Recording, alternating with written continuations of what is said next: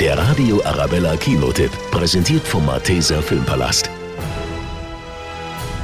In der romantischen Bestseller-Verfilmung Gut gegen Nordwind verlieben sich Emma und Leo ineinander, obwohl sie sich noch kein einziges Mal begegnet sind. Wegen eines Tippfehlers in der Empfängerzeile landet eine Mail von Emma bei Leo.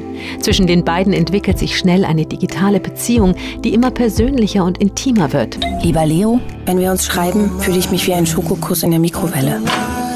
Ein Schokokuss in der Mikrowelle ist so ziemlich das hässlichste, was ich je gesehen habe. Das hätte ich Ihnen nicht erzählen sollen. Es sind doch nur wir beide hier. Doch eigentlich ist Emma verheiratet und Leo immer noch nicht über seine Ex-Freundin hinweg. Du bist verheiratet?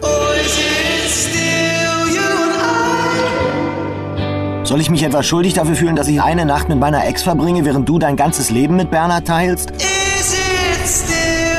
Ich streite nicht gern mit dir, Leo. Das gefühlvolle Drama Gut gegen Nordwind mit Nora Tschirner ist eine wirklich außergewöhnliche und sehr moderne Liebesgeschichte und zeigt, dass jeder von uns, egal wie, eine große Liebesgeschichte verdient. Der Radio Arabella Kinotipp, präsentiert von Hofbräu München, jetzt auch im Malteser Filmpalast.